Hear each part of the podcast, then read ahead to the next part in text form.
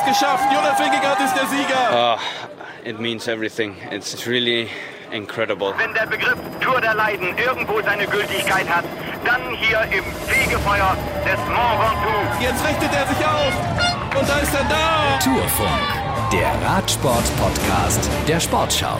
Mit Moritz Kasserletz und Michael Antwerpes. Willkommen!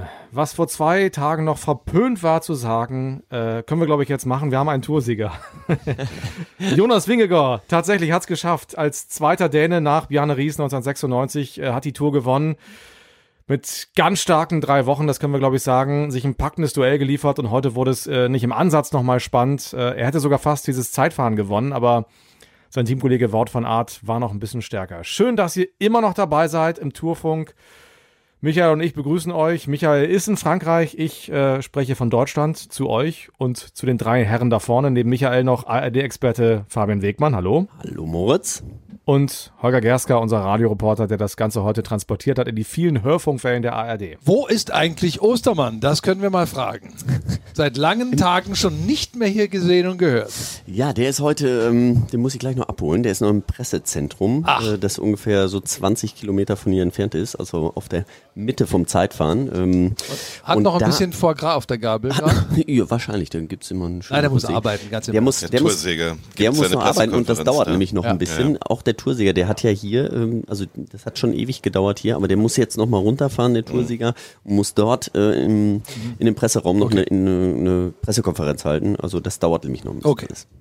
Deswegen ist er entschuldigt. aber das geklärt. also nach dem Zeitfahren, um es einmal zu erklären, gibt es immer äh, eine relativ große Pressekonferenz mit dem so gut wie Toursieger. Also Wingegaard muss natürlich morgen noch äh, in Paris über den Zielstrich rollen. Da, das setzen wir jetzt mal voraus. Aber da gibt es immer eine große Pressekonferenz. Mich würde mal interessieren, es war ja schon herzergreifend zu sehen, äh, wie er dann nach Zielankunft äh, seine Familie in die Arme genommen hat. Also es war wirklich, wirklich rührend. Ähm, seine Freundin Trine, die kleine Frieda auf dem Arm mit dem gelben Trikot. Was ist danach noch so passiert, was wir vom Fernseher nicht sehen konnten? Dann kann ich euch sagen, dass sehr viele Tränen geflossen sind ähm, auf der Zielgeraden, also im Auslauf hinter dem Zielstrich. Äh, drei Gratulanten. Der erste war Wort von Art, der hat ihn direkt erwischt. Ähm, der heulte wie ein Schlosshund und war total emotional äh, aufgrund äh, seines Etappensieges und des Gesamtsieges seiner Mannschaft. Das kam alles zusammen. Das, äh, wie er selber sagte, war der Tag, auf den er so hingearbeitet hat in seinem Radsportleben.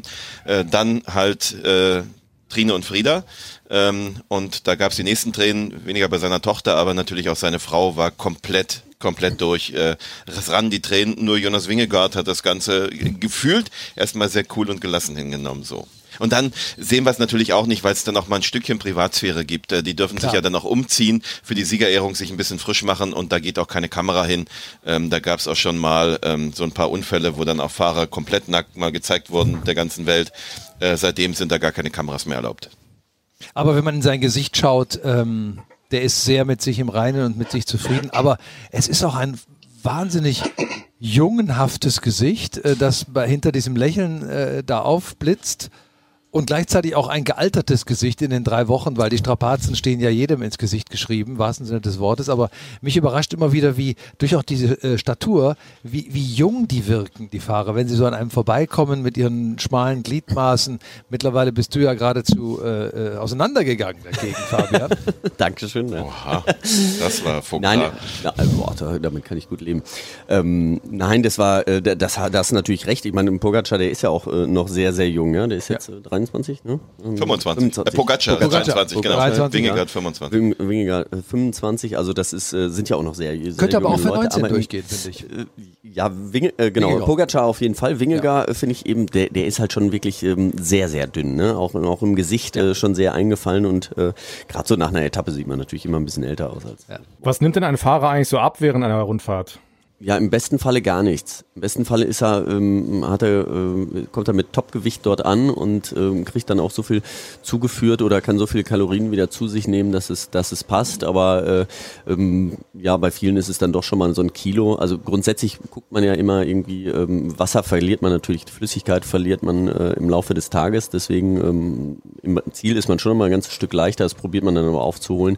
Und ähm, gibt ein paar Fahrer, die abnehmen, aber im, im Idealfalle äh, behält man eigentlich sein Aber das fand ich ganz interessant. Ich habe Max Schachmann im Ziel dann gefragt, äh, es ist ja drei Wochen kulinarisch eher Äh, Schmalhans, Küchenmeister, was kommt denn jetzt als erstes mal auf den Teller? Was wünscht er sich? Und hat er gesagt, nix. Luft. Ich will endlich mal nicht frühstücken müssen.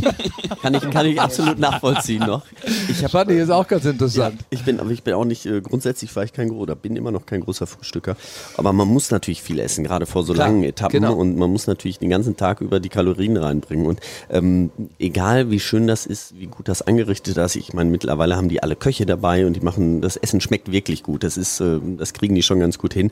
Aber diese, diese Massen hat man dann oft äh, überhaupt keine Lust mehr in sich reinzustopfen laufen und äh, gerade ja, bei der Hitze. Gerade bei der Hitze dann auch, wo man das dann muss. Also wenn man wenn man isst, obwohl man keinen Hunger hat, das ist äh, ist auch nicht immer schön. Nein. So, wir sind ein bisschen abgeschweift, war sehr spannend, aber wir wollen nochmal zurück zu den ganz großen Emotionen und äh, wir hören uns den Toursieger mal an. Es gibt nach jedem, nach jeder Etappe immer so ein offizielles Rennen für das Weltbild, das dann alle Sender übertragen und übernehmen können. Und das ähm, war heute ein bisschen länger mit Jonas Wingegor. Es ist auf Englisch gehalten, man versteht es sehr gut. Ich hoffe, ihr kommt mit. So klingt der Tour de France-Sieger 2022, meine Damen und Herren. This is uh, probably the dream of a, a life. Uh, five years ago, I suppose you didn't imagine that you would be sitting right there with that jersey. What does it mean to win the Tour de France? Uh, it means everything. It's it's really uh, it's really incredible. Uh, it's hard for me to, to put words on it. It's uh, yeah, it's the biggest within cycling, and yeah, we did it. Yeah. and you had your uh, your girlfriend, your, your your daughter at the finish. You didn't even have to take the phone. That must make it even more special. Yeah, I mean, ha having my two girls on on the finish line means e even more to me. Um, take us through that that journey. That journey, basically, when did it start? That jersey to to glory long time ago at the end of the last tour? Yeah, I mean, since last year I always believed I could do it. And now it now it happened, so yeah, it's it's really incredible. How cool is that feeling? yeah, it's it's it's both a release, but a relief, sorry, and uh, yeah, just I'm, I'm just so happy and proud. I suppose that when you took off uh, uh, from the start ramp, uh, there was some anxiety before the, that performance, and what a performance! Yeah, thanks. Uh, yeah, of course. You, I, I think that what what happened two years ago was was yeah we, we all were thinking about it and and I wouldn't say afraid of it, but but at least we, we had it in our our heads, and uh, we didn't want it to happen again. So yeah, we just wanted to to go for it today and uh, go for as good a stage result as possible. So you'll celebrate tomorrow night, but I suppose tonight there will be a little celebration. Uh, yes, I uh, I guess so too. It's uh, yeah, it's a special day for us. Also da waren da doch ein paar Emotionen zu sehen bei ihm äh, und, und auch durchaus Tränen, die geflossen sind. Und spannend finde ich, dass er eigentlich von sich aus so auf diesen Bezug auch vor zwei Jahren hergestellt hat. Ne? Also wir haben alle die Bilder im Kopf, als Pogacar auf der Planche Belfi im Zeitfahren Primoz Roglic noch überholt hat und diese versteinerten Minen damals und ähm, dieses Team musste 22 Monate warten, um den Toursieg doch zu holen. Und du hast so heute, also als dann alle im Ziel waren, gespürt, was von dieser Mannschaft von den Fahrern, also Wingeborg war selber damals gar nicht dabei, aber so insgesamt von dieser Mannschaft so abgefallen ist, ne? Ja, ich glaube auch, also ich, ähm, ich, ich habe wirklich noch dieses, dieses Bild im Kopf von Wout van Aert ähm, am La Planche de Belfi, wie der auf diesen äh, Bildschirm guckt und einfach nicht fassen kann, dass sie da gerade die ähm, ja, sicher geglaubten, den sicher geglaubten Toursieg noch abgeben müssen. Und ähm, deswegen hat er, glaube ich, auch geweint. Das war alles, äh, mhm. das hat einfach so viel äh, Emotionen in ihm geweckt. Nicht nur, dass er gewonnen hatte. Ich meine, er hat hier schon Etappen gewonnen, deswegen ähm, das ist, war jetzt nicht die erste, aber ich, ich glaube, dieses Gefühl, das wollten sie auf gar keinen Fall nochmal haben. Und äh, diese Emotion ist dann halt rausgekommen, ja. Ja, komm, wir hören uns äh, Wort von der Art auch nochmal an. Also Fabian hat schon angedeutet, er war schon sehr emotional auch. Er ja der heute der Tagessieger, das Zeitfahren gewonnen. Ja, I'm, uh, I'm emotional. I mean, uh, winning this Tour de France as a, as a team is uh, it's really special, and uh, also the day was uh, was like a dream scenario. Uh, yeah, Jonas, such a strong guy, but especially such a such a good guy, and uh, yeah, I want to thank all, all my teammates and uh, the whole the whole uh, the whole team for for this uh, special three weeks. Uh, it's yeah, it's unbelievable. Es ist unglaublich, ein Satz, den wir heute häufiger gehört haben aus dieser Mannschaft. Fabian, was geht da jetzt wohl ab? Also wenn wir Mäuschen spielen dürften im Teambus von Jumbo Wismar oder Motel vielmehr ähm, oder ja, wo auch immer sie jetzt sind, was, was würden wir da mitbekommen? Ja, die sind jetzt, ähm, das ist jetzt nochmal genau, der, der Sieger, der muss ja jetzt nochmal, hatten wir ja gesagt, zu der äh, Pressekonferenz noch, der wird jetzt nicht im Bus sein, aber die, der Rest der Mannschaft, ähm, ähm, weiß ich gar nicht, es kann sein, dass viele schon vorgefahren sind, weil ähm, sie schlafen wahrscheinlich auch ähnlich wie wir, auf, so auf der Hälfte, ähm, also zwischen Rocamadour und Paris.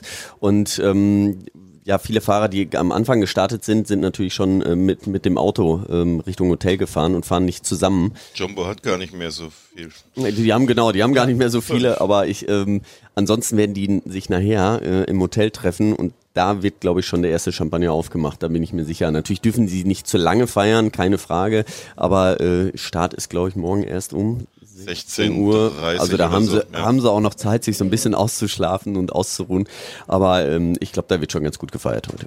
Ja, ich glaube, die Emotionalität, die da durchklingt äh, äh, mit der Geschichte von vor zwei Jahren auf der vorletzten Etappe das Ding zu verlieren und dann aber auch jetzt hier bei dieser Tour äh, auf einmal an einem Tag gegen Kreuzweig und Roglic raus, ja, und auf einmal schien es wieder so, das haben wir ja auch diskutiert, ist jetzt auf einmal wieder Pari, ist jetzt vielleicht doch noch wieder Pogacar mit einer Chance da. Und ich glaube, das alles, diese Achterbahnfahrt geradezu, ähm, die kulminiert jetzt in diesen Gefühlen, die man dann nach so einer Genugtuung und nach so einer tollen Leistung zum Ende dann noch abliefert. Und trotzdem, ähm, Jonas Wingegaard hätte ja heute diesen Toursieg einfach nach Hause fahren können. Ja. Völlig ohne Risiko, zwei Minuten Rückstand, was auch immer. So habe ich auch geht getippt. ein der na, du hast mir mittags gesagt, ich soll Pogacar tippen. Also Ja, da habe ich von, von Art durchgestrichen und Pogacar hingeschrieben. Sorry. Das kostet mich jetzt den Gesamttippspielsieg Oh. nach deiner Streckenbesichtigung. Ja, dann muss ich Gut, dir noch aber, einen äh, Ja, danke. Zurück zu Jonas Wingegaard. Ähm, und dann geht er in der letzten Abfahrt vor dem letzten Anstieg, weiß ich, zweieinhalb Kilometer vom Ziel, ein derartiges Risiko, wenn der da in Fullspeed mit 65 km/h stürzt und sich im übelsten Falle das Bein bricht. Jetzt Schlüsselbeinbruch, glaube ich, hat er trotzdem noch morgen, ne? Irgendwie. Dreieinhalb Minuten hätte er auch noch hingekriegt. Ja, aber Ja, weiß nicht. Aber ist das, ist das so eine, so eine, tatsächlich so eine Kannibalen-Mentalität, Fabian? So ein, jetzt wollte ich auch noch das Zeitfahren gewinnen? Ja, ich glaube, er, er wollte auf jeden Fall erstmal Vollgas losfahren. Der erste Teil war nicht so, so technisch. Ähm, und dann hat er einfach, um nicht zu viel Zeit zu verlieren, einfach. Und da, damit er immer noch mal Reserven hat. Und dann hat er irgendwann gemerkt, oh, ich bin ja auch noch schneller als der. Und äh, kann das auch noch gewinnen. Und dann, ich meine, das sind halt Rennfahrer, ne? Die, du, du willst ein Rennen gewinnen. So äh, abgebrüht ist man da nicht, auch gerade in seinem Alter. Da ist natürlich ähm, natürlich gewinnt er jetzt die Tour, aber so viele äh, Siege hat er ja noch nicht eingefahren in seiner jungen Karriere. Das muss man ja auch sehen. Und ähm, dann willst du auch gewinnen, gar keine Frage. Nur ähm, wie er dann gefahren bin, ich hatte es ja kurz vorher noch gesagt, Wout van Ja. Aert ist wesentlich bessere Linie gefahren. Der ist irgendwie so, so mittig immer gefahren. Der war weit entfernt von der Ideallinie. Und dann ist er nämlich genau auf diesem, ja, es war, war genau in der Mitte, da war ein kleines Loch oder sowas. Und dann hat er, ähm, ist er so ein bisschen weggerutscht und hat das Rad aufgestellt und kommt dann wirklich ähm, rechts auf diesen Kies. Und dann ist er nur noch, war ja nur noch ein Meter oder 50 Zentimeter bis zu dieser Felswand. Wenn du da, wenn er da eingeschlagen wäre, dann wäre es wirklich böse ausgegangen. Hat's nochmal richtig spannend gemacht, muss man wirklich sagen. Das war, war nochmal ein richtiger Schreckmoment. Ähm, danach war dann auch so ein bisschen der Ofen aus. Also er hat, er hat nochmal Gas gegeben, hat dann aber gemerkt, okay, ich kann nicht mehr Ja. gewinnen und dann war ihm das auch egal, was für ein Platz und dann konnte er es, glaube ich, ab da auch genießen. Am Ende war es ein relativ deutliches Ergebnis. Ne? Wingegaard, 3 Minuten 34 Sekunden Vorsprung auf Pogacar, der ja in den Alpen diesen einen Einbruch hatte. Hätte es den nicht gegeben, was wäre dann gewesen? Dann hätte er nur 34 Sekunden Vorsprung gehabt.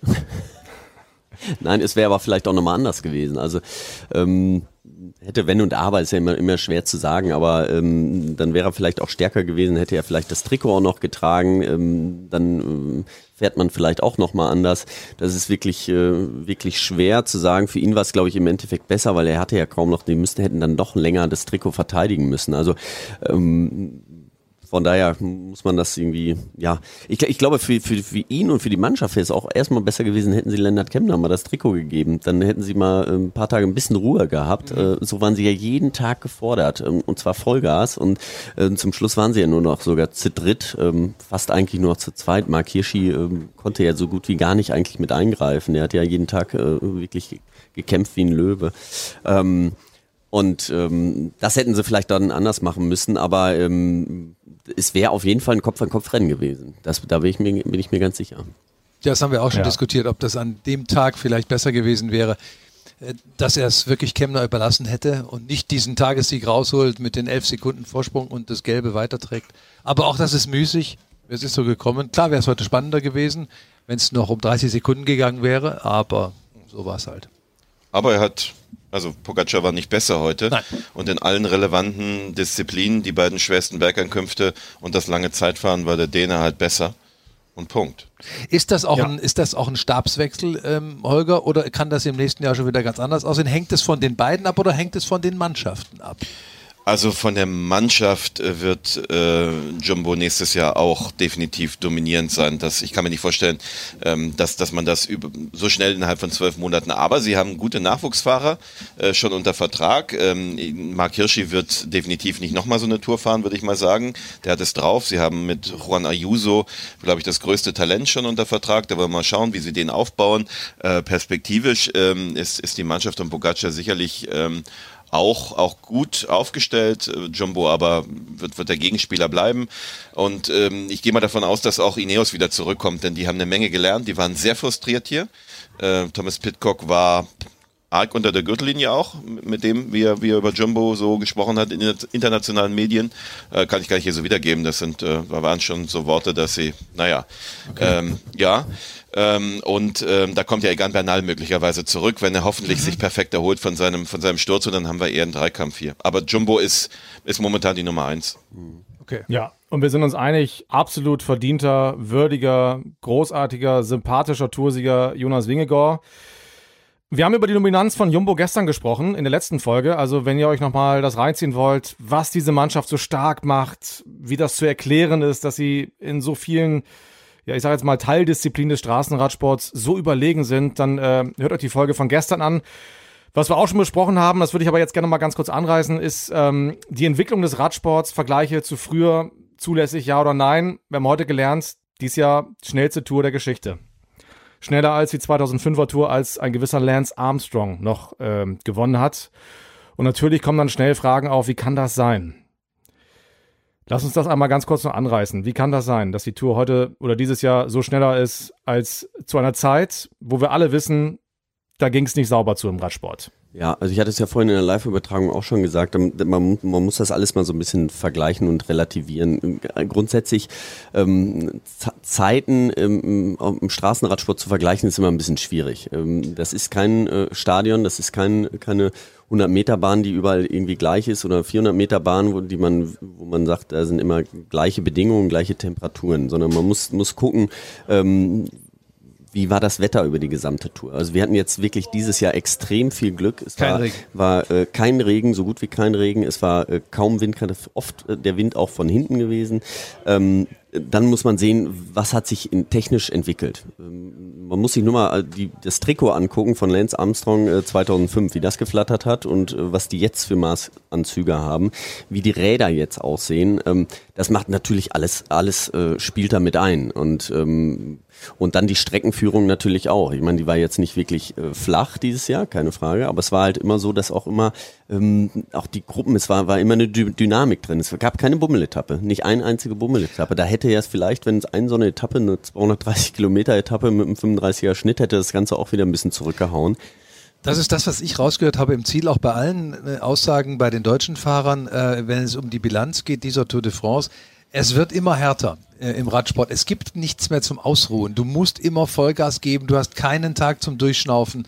Und äh, das hat die alle auch so ein bisschen an ihre Grenzen und, und äh, auch, ja, dahin gebracht, äh, zu sagen, Mensch, das war eine richtige Belastung. Aber ich bin hier 2008, äh, 2005 ja auch gefahren. Ich, äh, ich konnte mir, kann mir jetzt nicht vorstellen, dass das irgendwie noch härter wird. Ich war auch jeden Tag am Anschlag ja. und, und auch jede Tour ist für mich irgendwie härter geworden. Das ja. ist ja auch. Also ja, wenn man, ähm, ja, wenn man jung dabei ist und vielleicht auch äh, am Anfang mal einen Erfolg hatte, dann äh, findet man das nicht ganz so schlimm, wie wenn man das zehnte Mal schon dabei ist. Ähm, dann findet man das jedes Mal härter und äh, grundsätzlich sagt man auch, äh, immer am Tag äh, vor, vor, vor Paris, boah, war das schwer. Und man kann sich ja nicht immer an, an die letzten Jahre erinnern. Also grundsätzlich war es immer schwer, aber jetzt ist es ja erstmal Fakt.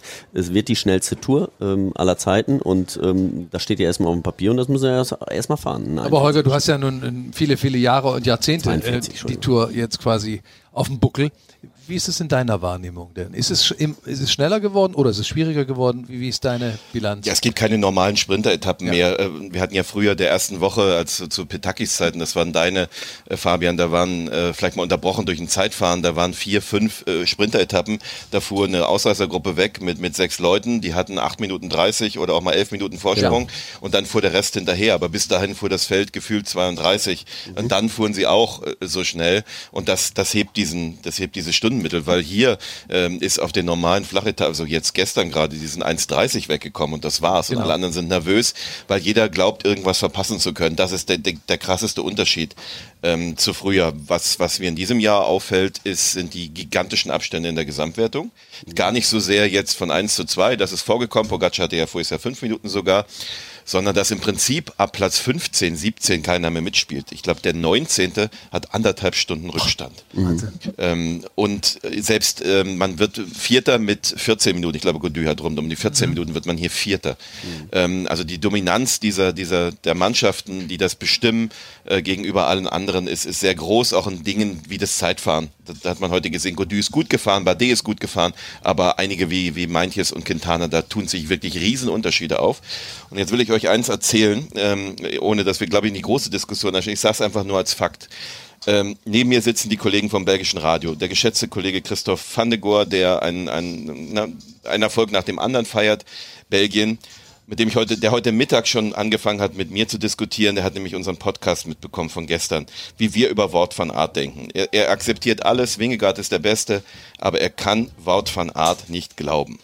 Und er hat große moralische Skrupel inzwischen hier zu feiern, Wort van Art. Sein, sein Co-Kommentator ist Serge Pauls, unter anderem bei Sky unterwegs gewesen, als Profi inzwischen Nachwuchstrainer in Belgien. Die beiden haben sich nach der Etappe wirklich gestritten. Äh, Serge Pauls ist davon, Tür zugeknallt und unter Tränen hat Christoph van der Gau gesagt, ich will nicht der Journalist sein, der das alles geahnt hat und es nie laut gesagt hat. So. Das soll nur illustrieren, es gibt diese Debatten. Es ist gut, ja. dass es sie ja. gibt im Radsport. Und sie entzünden sich gar nicht mal immer am Sieger, sondern eben auch an Dingen, wo man wirklich Zweifel hat. Ja, erstaunlich. Krass. Also, das, also, der, mal, also der Belgier, der belgische Radioreporter sagt das über den belgischen Superstar, dass er das nicht glauben kann. Er sagt auch Laporte, alles gut. Der hat sich, der kommt aus einer Mannschaft, hat bisher auch gar nicht profitiert von irgendwelchen Ernährungsberatern und, und so weiter, dass der den Sprung macht und jetzt besser ist, alles akzeptiert. Aber Wort von Art mit, mit dem, äh, auch mit dem Vergleich, wenn der Leichtathlet wäre, würde er die 100 Meter und die 5000 Meter gewinnen, so wie er hier am Sprint gewinnt und am Berg mithält und zwischendurch auch noch der mit Abstand beste Zeitfahrer ist.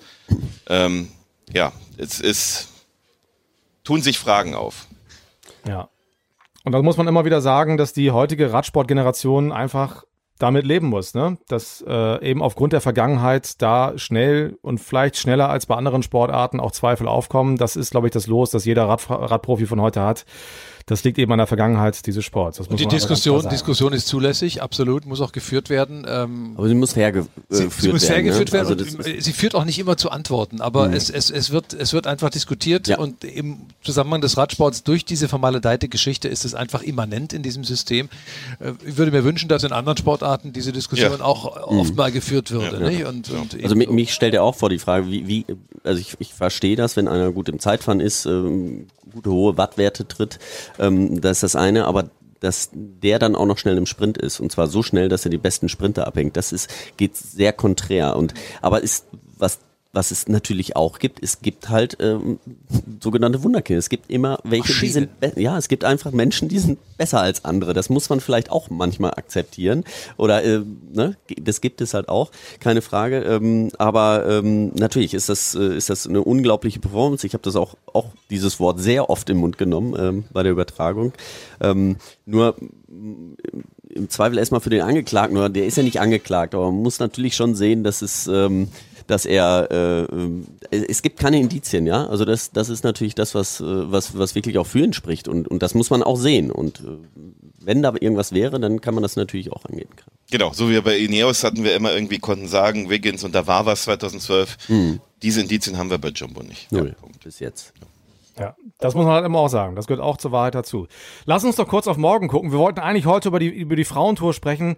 Das machen wir morgen, weil sie morgen ja auch in Paris beginnt. Ähm, sprechen wir noch drüber.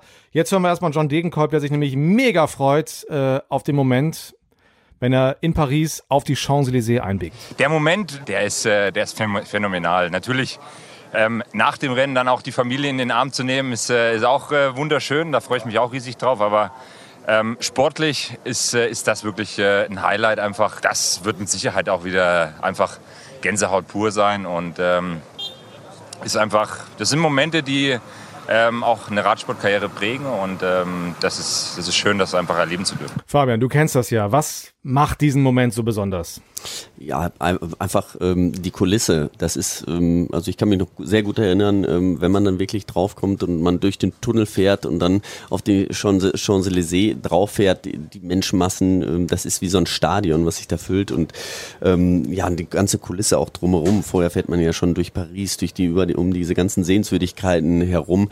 Das hat schon was extrem Erhabenes und wenn man dann auch weiß, dass seine Familie oder Frau, Freundin, äh, Kinder ähm, auf den Tribünen äh, sitzen und man die dann auch sieht. Ich meine, man hat die dann auch lange Zeit nicht gesehen, also mindestens vier Wochen nicht. Und äh, davor war auch viel Training und man war viel auf äh, Trainingslagern und äh, unterwegs. Und äh, wenn man die da sieht, das äh, das ist einfach das Größte. Und ähm, ich meine, ich durfte mal das Bergtrikot nach, ähm, nach Mailand reinfahren. Ähm, ähm, beim Giro d'Italia und äh, das war noch nicht mal das, also das, das kommt nicht an die Champs-Élysées ran. Ja. Also äh, auch wenn ich da nicht im Trikot oder nichts gewonnen hatte äh, bei der Tour, war das was anderes. Es ist halt immer sagen. auch dieser, dieser Triumphbogen, der da so in der Ferne glänzt, ne? Diese riesenlange Adlet und dann der Triumphbogen. Wunderbar. Das ist jetzt nochmal was anderes. Ihr seid ja das immer nachmittags gefahren, 17 Uhr, ja. 17.30 Uhr.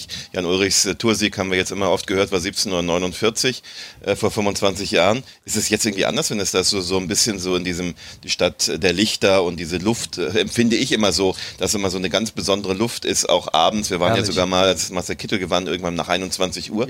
Das gefühlt ist das, ist das so jetzt noch eine ganz andere Atmosphäre, wenn das 19.30 Uhr ist. Das ja. liegt sich noch ein bisschen mehr Erhabenheit auf diese, diese ganze Kulisse, finde mhm. ich. Schöner, ja. ja. Mich würde noch mal interessieren, ähm, also davor ist es ja die, die Tour d'honneur, ne? Da wird gebummelt, da wird gerne auch mal ein Gläschen Sekt mhm. getrunken auf dem Rad. Aber sobald die Fahrer auf die Champs-Élysées kommen, geht's ja richtig, richtig ab. Richtig. Wie, schwierig, wie schwierig ist es eigentlich, diesen, diesen Schalter dann umzulegen von alles egal, komm, wir lächeln nach links und nach rechts und dann aber nochmal richtig Radrennen? Ja, ich, ich, ich fand das immer grausam. Es war wirklich, ähm, es kommt natürlich auch drauf an, was man jetzt äh, für eine Aufgabe auch im Team hat. Also ob man jetzt äh, wenn man zum Beispiel in einem Sprinter-Team ist, dann äh, ist man natürlich den ganzen Tag schon äh, aufgeregt und nervös, weil dann weiß man ganz genau, jetzt geht's gleich los.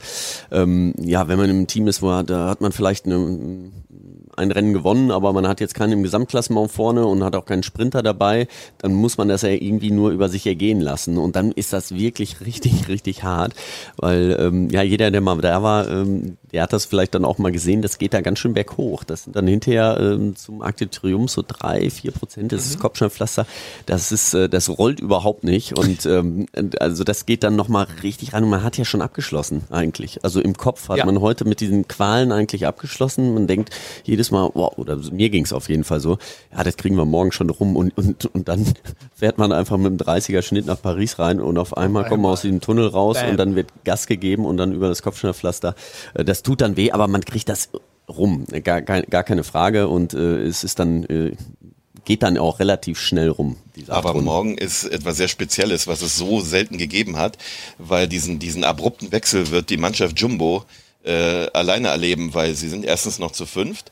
Äh, zweitens werden sie im Mittelpunkt der Feierlichkeiten stehen, natürlich mit dem gelben Trikot, Wort von Art im Grün.